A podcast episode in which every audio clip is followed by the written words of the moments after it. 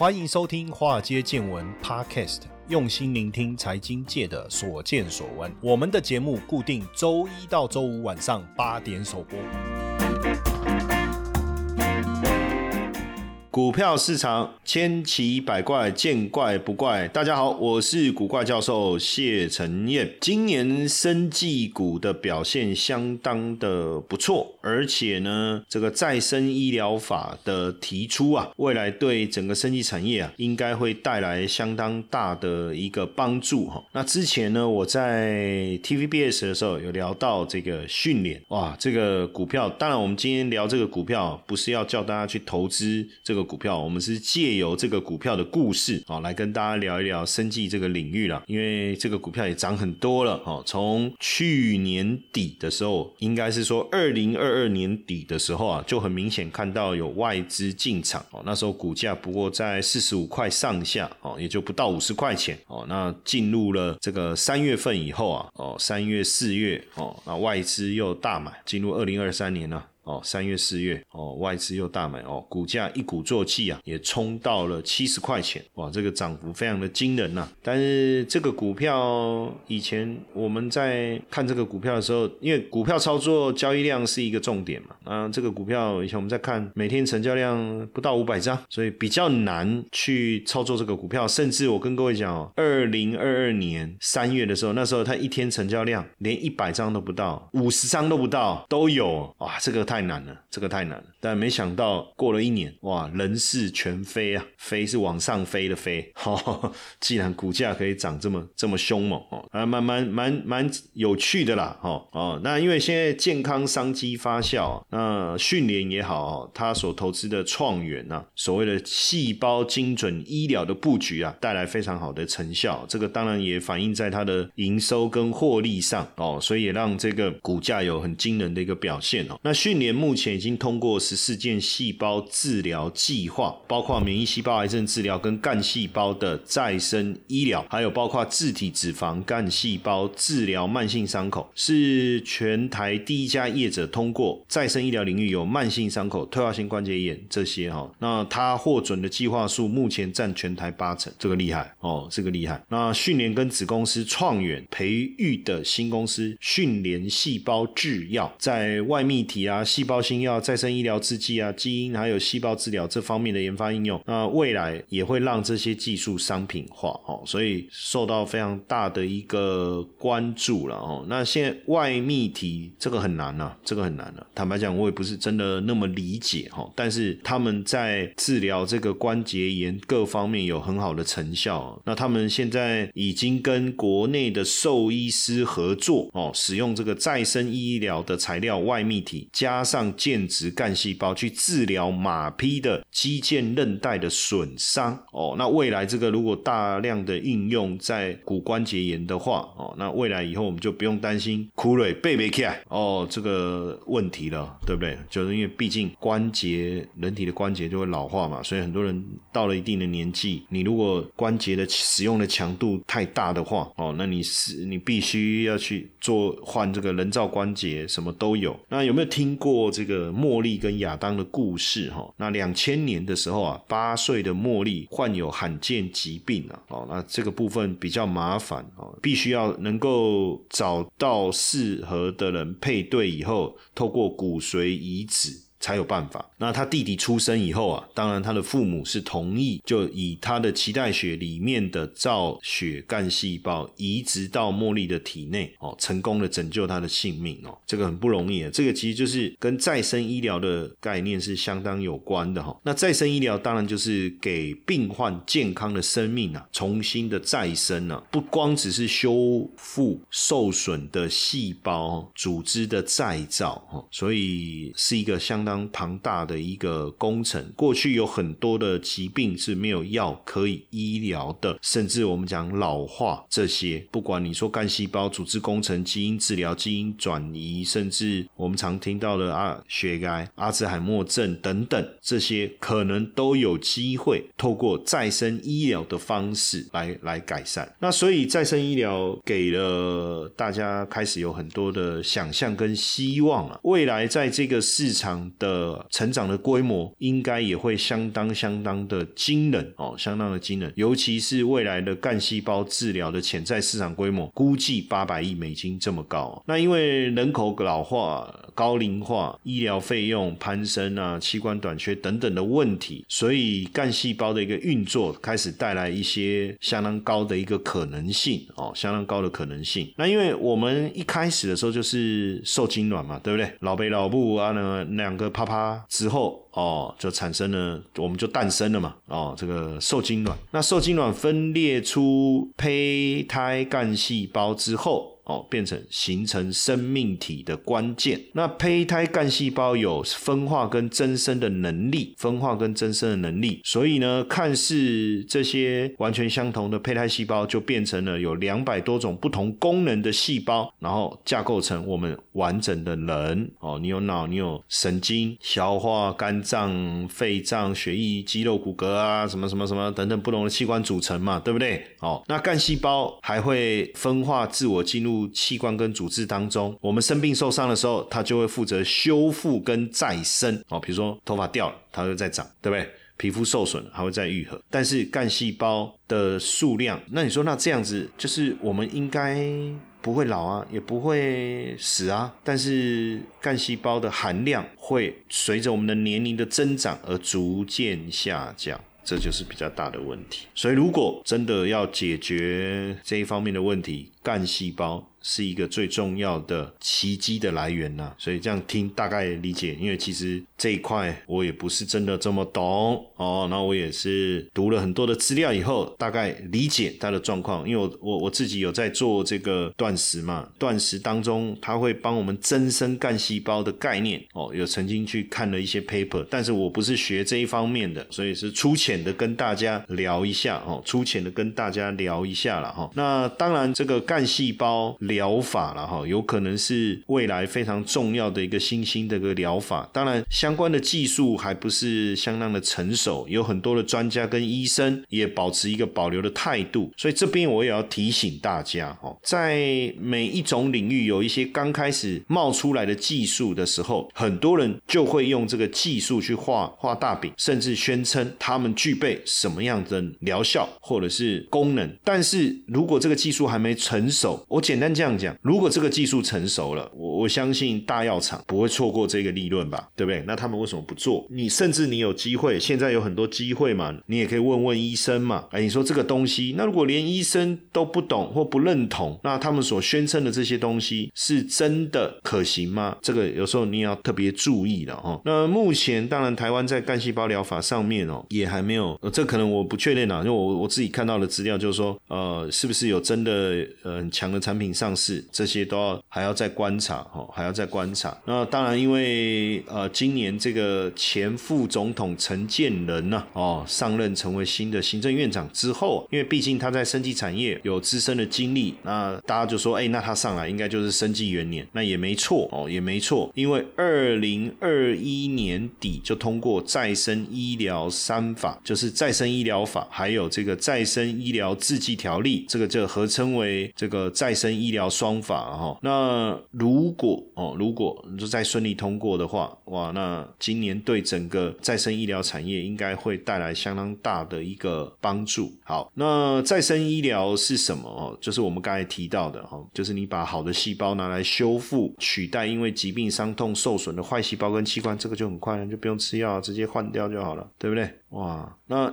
有时候你去看哦，有些病症必须直接把某些部位给切除，这是不可逆的，对不对？但是如如果再生医疗的话，细细胞重组的方式，你可以去置换受损的器官或者是部位，哇，那这个确实会带来很大的产业上面的变革了哈，很大产业的变革。那就目前来看呢，再生医疗产业链啊，分上中下游啊，分别有这个干细胞的储存、开发哦和实际技术的。应用那上游干细胞储存的范围相当的广，包括这个脐带血啊、受精卵卵啊、骨髓啊、细胞、皮肤这些领域哦。那这几年，当然我我最近也听到一些节目在聊这个冻卵。那很多人年轻的时候冲事业，等到一定就是说算功成名就吗？哦，或者说事业稳定了哦之后呢，再来可能这个时候才才决定要来生小孩或什么之类的哦。那这个部分其实现在已经运用的非常的广泛了。那干细胞透过脐带脐带血的方式取得哦，取得以后，那你储存在这个干细胞银行，比如说脐带血。哦，脐带血银行。那中游的部分，产业的中游的部分哦，就是干细胞的开发，透过配对脐带血、脐带、牙干细胞等等，那这个符合需要的时候呢，就可以应用在治疗上面哦，或是疾病的这个重建了哈。那下游的部分，当然主要是做临床的实验跟技术的开发哦，看看各种这种所谓的跟免疫疾病有关的啦，或者是。罕见疾病啊这一类的这一类的一个研究哦，这一类研究。嗨，大家好！五月二十六号，和我们来一场美食飨宴吧。想跟各位说一句，好久不见，因为疫情已经快三年没有跟大家见面了，现在终于可以邀请你们一起来聚聚，想和大家一起聊聊投资、谈谈生活、吃吃美食。参加活动，我还会特别准备小伴手礼跟购物券来送给大家哦。点击资讯栏连接，直接报名或加入赖 OA 小老鼠 GP 五二零，输入 Party P A R T Y 索取报名连接。五月二十六号晚上七点，炫装同仔机海产与你们不见不散。当然，台湾相关的概念股有没有哦？包括在上中游的部分，不管是长盛啊、易德啦、迅联啦等等，应该都是哈。那当然，我们今天跟大家聊的就是这个迅联啊。迅联当然过去股价一直没有什么特别的起伏了哈。呃，但是进入二零二三年，股价开始有明显的飙升哦。那是不是也跟这个再生医疗法的推推行，大家看好它的未来是不是有很大的关系了哈？那当然也因为他们在今年的四月份哦，也宣布我们刚才提到的跟兽医师合作哦，治疗这个马匹肌腱韧带损伤这样的一个成果哦，这样的一个成果。那所以去年不管在人类特管法哦，就细胞治疗的部分，还是再生医学的经验，其实都是相当的、相当的丰富哦，相当的丰富。那加上这个他们马匹。细胞治疗这个部分哦，就是说，因为马匹丧失了运动能力，因为它的那个肌腱韧带损伤了嘛，那怎么样把它修复？哇，那这一块其实真的受到非常大的一个关注哦。那所以让它今年整体的这个股价出现了一个飙涨，因为这个目前看起来，因为跟兽医师合作，那如果也是真实的状况，目前看起来应该应该算是独门生意了哈。对不对？那迅联的这个创办人是创元生技的执行长，然后蔡正宪蔡董哈，他很多人认识他，就是因为创元生技，然后应该也算也算低调吧，哦，平常比较没有在特别在媒体曝光。那迅联是亚亚洲第一家获得 AA Double A Double B 认证的私人脐带血银行哦，私人脐带血银行，但只是说早期其实早期的时候就有接触啊，那就脐带血这个脐带不是变硬了。以后就来拿来做印章嘛，所以这个部分大家的观念早期比较没有哦，但是现在就不会了哈。那实际上这个蔡董啊，实际上呢也一直就是一个我们讲含着金汤匙出生吧，可不可以这样讲？到美国念书哦，拿了硕士、博士回来自己创业。哦，自己创业，那当然家里对他的期望也很高了。哦，那念书的过程当中也反映出他很多反叛的性格，包括呃老师家做什么，他都要跟老师唱反调等等啊。哦，所以你看他创业的模式确实也跳多了一般人的一个思维，也是领先把这个全球的基因检测这个带带回来带回来台湾。所以你看他在创业过程中也确实蛮符合他搞怪的一个一个个性哦。他找了这。个小 S 哈啊之后他可以找我啊，我也是古怪啊，好好对，他找了小 S 代言啊，找了小 S 代言，确实也让大家因为这个广告，在二零零六年的时候哦，也真的让大家认识了脐带、脐带血跟胎盘。虽然说一开始的时候他们这个有制作一些广告，但是效果不好。后来找了小 S 以后，哎，真的让大家注意到这一件事情，所以也让他们的脐带血储存业务有如神助啊！哦，有如神助，这个真的是很神奇哦，很神奇。那实际上透过这个脐带血的一个思维啊，训练的另外一家公司啊，创元啊，也在做基因检测的服务哦，还有一个 A P P 哦，帮助你自己的整体的基因的一个了解自己的状况，基因分析啊哈。他说也也是透过这个 A P P，他才知道原来他是很容易被传染、被感染这个流感的哈。所以大家如果有兴趣，也可以去下载这个 A P P 哦，来试看看。那当然呃，现阶段来讲哦，就是说你看从这个疫情哈，疫情新冠疫情哈，全球感染人数突破一亿人了哈，突破一亿人。那死亡人数，新冠疫情死亡人数是超过二次大战的死亡人数哈，其实也更让大家注意到相关领域的一个研究跟发展哦，研究跟发展。那训练在干细胞目前投入在间质干细胞的部分，已经达到九种器官哦，适应症也投入了不少，还有自体免疫的研发都有哦，都有。那目前商机比较大，确实还是在储存的市场哦，储存的市场。不过未来再生医学的部分哦，确实训练也看到了产业的这个商机哦，产业的商机。那他们投资的另外一家啊，叫创元哦，创元目前也共同培育一家新公司哦，叫训练细胞制药。那创元生物科技公司是训练跟美国的 Genesis 合资成立的这个子公司哦，就 GGI 哦，GGI 合资成立的成立的公司了哈，主要做基因检测、分子诊断、生物技术服务、医疗检测服务等哦，服务等。那因为因为今年的第一季啊，因为获利也相当的好哦，获利也相当的好，所以这个训练也算是母以子贵嘛哦，母以子贵，因为这个二零一二年哦，二零一一年还分并分并了这个，就是二零一一年呢，他们分并。